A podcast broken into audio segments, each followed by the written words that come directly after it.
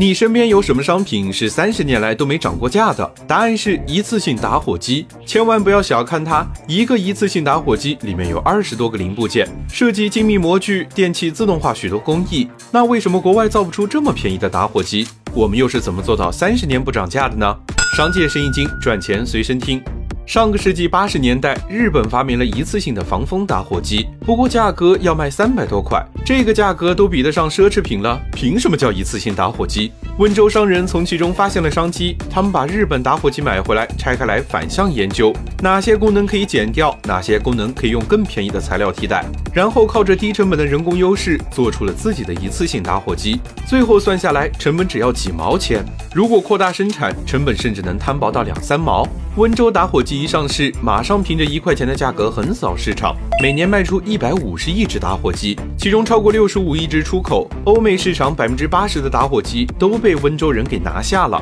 为了阻止温州人，一九九四年的时候，米国法律规定，两美元以下的打火机必须安装防儿童开启装置，而那时米国生产的打火机价格都在两美元以上，这就是要把温州打火机逐出市场。虽然扛过了这一轮制裁，但温州商人也意识到了创新的重要性。从一九九六年开始，这个一块钱的打火机每过几年都会有一次大的技术创新。为了研究一种名叫横流阀的技术，一家叫星海集团的公司投入了上亿元，最终打破了法国和瑞典垄断，再次拿下欧美市场。在物价成本飞涨的今天，一块钱打火机还能这么便宜，靠的不仅是中国市场的巨大规模效应，还有中国制造的强大实力支撑。